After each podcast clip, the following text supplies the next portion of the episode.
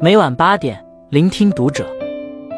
各位听友们，读者原创专栏现已全新上线，关注读者首页即可收听。今晚读者君给大家分享的文章来自作者数据线。起猛了，看见李子柒营业了，千呼万唤始出来，犹抱琵琶半遮面。时隔一个多月，李子柒复出这一词条再次霸占了热榜。十月七日，在抖音“美好奇妙夜”的宣传视频中，李子柒如彩蛋一般出现在了作品末尾。视频中的李子柒身着古典旗袍，低眉摆弄花草，一如既往的田园诗意。当网友们再一次看到这位熟悉的陌生人时，评论区顿时炸开了锅。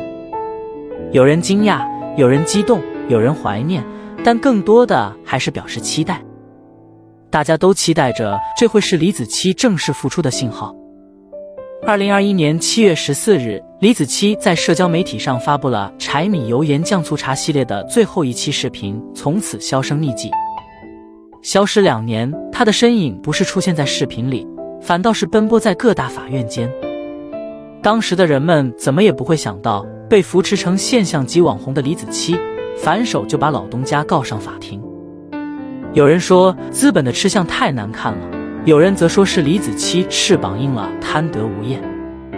对于外界的种种猜测，李子柒不予辩驳，只是在采访中透露了自己的坚持。他表示不想过于商业化，只是想保护李子柒这个名字。当务之急是先解决好眼前的问题。他愿意停更两年，去调整好自己的状态，为大众呈现更优质的作品。在这个网红速成的时代，一旦有人停止更新，便会迅速成为流量的弃子。而为什么李子柒偏偏是一个例外？回首他的故事，或许你会得出答案。时间回到二零一六年十一月，一条名为“兰州牛肉面”的视频走进了人们的视野，并且瞬间火遍了大江南北。和其他以热闹而闻名的美食视频不同。视频中仅有一位素衣出镜的小姑娘亲手做着拉面，没有过多的讲解，没有夸张的表现，只有风掠吹树叶的声音不时回荡在耳边。轻挑细捻，推拉揉搓，纤纤玉手，却处处透着熟练。转眼间，一团生涩的白面就被做成了一碗冒着热气的拉面，令人垂涎三尺。自此，人们记住了这个面目清秀的姑娘。李家有女，人称子柒。李子柒的名字变得广为人知，仅在二零一七年一年，她的视频在全网的播放就超过了三十亿。然而，极少有人知道，这位新晋第一网红有着一段悲惨的过去。对于李子柒来说，母爱一直是一个模糊的概念。在她很小的时候，父母便离异了，恶毒的继母是她童年不幸的来源。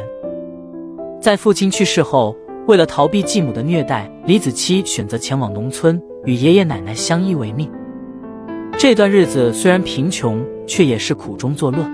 和爷爷一起做饭、干农活的日子，是李子柒童年里少有的快乐。或许也正是这些平凡中的美好，成了他日后创作的灵感。后来，李子柒的家庭再遭变故，为了照顾病重的奶奶，李子柒开始在网上发布自拍自剪的美食视频，为自己开设的淘宝店铺引流。不料却无心插柳柳成荫。店铺销售惨淡，却有了后面兰州牛肉面视频的爆火。而这背后离不开李子柒下的苦功夫。为了做好这一碗面，李子柒专门前往兰州拜师学艺一个月。后面他晒出长文，为了这短短几分钟的视频，他重拍了不下五次。这种精益求精的态度，为大众带来了一场又一场视觉盛宴，正应了那句话。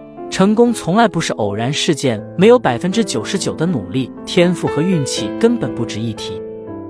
此后，李子柒的好运接连不断，不仅成为了非遗推广大使，后来更是被评为二零一九十大女性人物。然而，就当我们以为她即将走上人生巅峰时，一切却戛然而止。与李子柒合作的 MCN 机构。希望李子柒能借助这个势头，朝着更加商业化的方向发展，以实现金融创收。而这显然与李子柒做视频的初衷相悖，他想要的仅仅是将心中的美好分享给大家。于是，在一系列的纠纷之下，李子柒与老东家之间展开了长达两年的对峙。为了不让负面情绪影响创作，他选择了停更，仔细梳理自己的创作方向。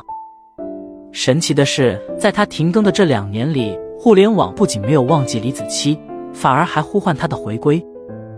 网友们自发每日坚持到他的微博底下打卡，等待李子柒频频成为热词。二零二二年底，在绵阳市中级人民法院的调解下，李子柒与老东家达成了和解。这一消息更是冲上热搜，意味着李子柒回归的日子或许不远了。在李子柒消失的两年里，类似的视频倒也出现过不少，甚至有许多博主被冠上了第二个李子柒的头衔。呼声最高的是同为文化博主的乡愁沈丹和江寻谦，他们同样沿着中国风的路线创作，在视频中呈现出浓厚的田园情调和人间烟火，一度在全网享有盛名。但仍然有很多网友表示，他们的视频与李子柒相比是仿其形，不得其神。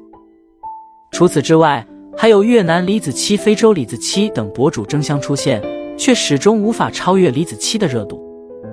他究竟为何无可替代？问题的答案或许就藏在他的每一个视频里。在他《朝花夕拾》系列的视频里，一群人围在桌边饮茶取乐、吟诗作对，网友们纷纷留言，好像看到了古代文人雅士在聚会谈笑风生。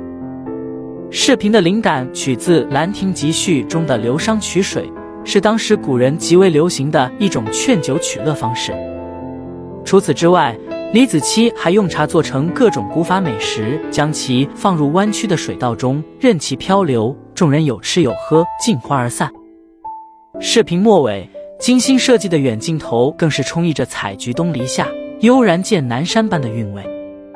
短短一期视频，既展示了乡居生活的悠闲愉悦，又在无形中传播了中国传统的雅文化。这对于生活两点一线的打工人来说，何尝不是一种治愈？它让我们明白，在大多数人为了碎银几两而奔波不止的时候，还有一个人替我们活在梦中的桃源。有细心的网友发现，在李子柒的视频弹幕中，频繁出现“考研成功上岸，全家身体健康，好事成双”等祈福话语。这不禁让人疑惑：李子柒又不是神仙，网友们为何喜欢在此祈愿？或许是因为美好能够相互吸引。视频中恬淡轻易的田园生活，唤起了网友们心中的愿景，在他们心中留下了美好的影像。这与李子柒所想传达的理念是相一致的：传递美好，用微光照亮微光。李子柒说：“我的世界，有人给了我一束光，我记得这束光，也知道这束光能给别人带来多大的温暖。”后来，他被媒体多次抓拍现身公益活动，为灾区捐款。公益徒步助力贫困地区儿童。疫情期间，他向绵阳捐献数以万计的口罩。河南暴雨，他默默地送出一百五十万元的捐款。作为千万级博主，李子柒一直致力于社会公益，不断传递正能量，用行动诠释责任。或许这才是一个网红该有的模样。快节奏的生活里，人们习惯于倍速模式，总想着快一点，再快一点。李子柒却是反其道而行之，要做一顿美食，他要拍食物播种、生长、结果的全过程。他可以为了呈现更好的视频内容，亲力亲为做好每一步，小到摄像机的方位摆放，大到后期整个成品剪辑，每一个环节都严格要求自己。